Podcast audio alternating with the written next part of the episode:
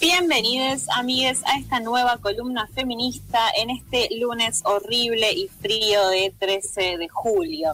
Bueno, anticipábamos en el inicio del programa el tema de esta columna, que realmente va a ser muy breve porque me parece que lo importante del día de hoy, acompañando, digamos, a todas las organizaciones que se plegaron, es eh, pedir justicia por Ramona, ¿sí?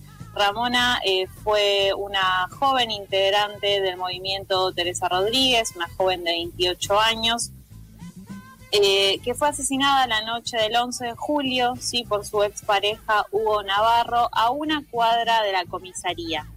Ella se dirigía a realizar la denuncia número 18, sí, por agresiones físicas y psicológicas cuando fue interceptada a una cuadra de la comisaría por el agresor que la mató brutalmente con un corte en el cuello con total impunidad.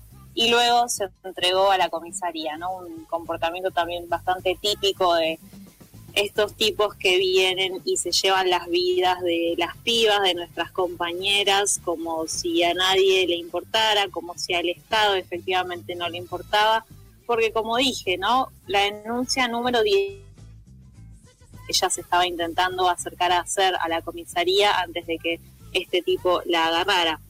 Eh, Hugo Navarro había estado dos semanas preso por la denuncia número 16 por agresión física. Luego quedó libre y volvió a hostigar a Ramona, quien efectuó una denuncia por decimoséptima vez y por la que no obtuvo ninguna respuesta. ¿sí? A todo esto es a lo que nos referimos cuando decimos que el Estado es responsable y por todo esto pedimos, seguiremos pidiendo ni una menos y justicia por Ramona.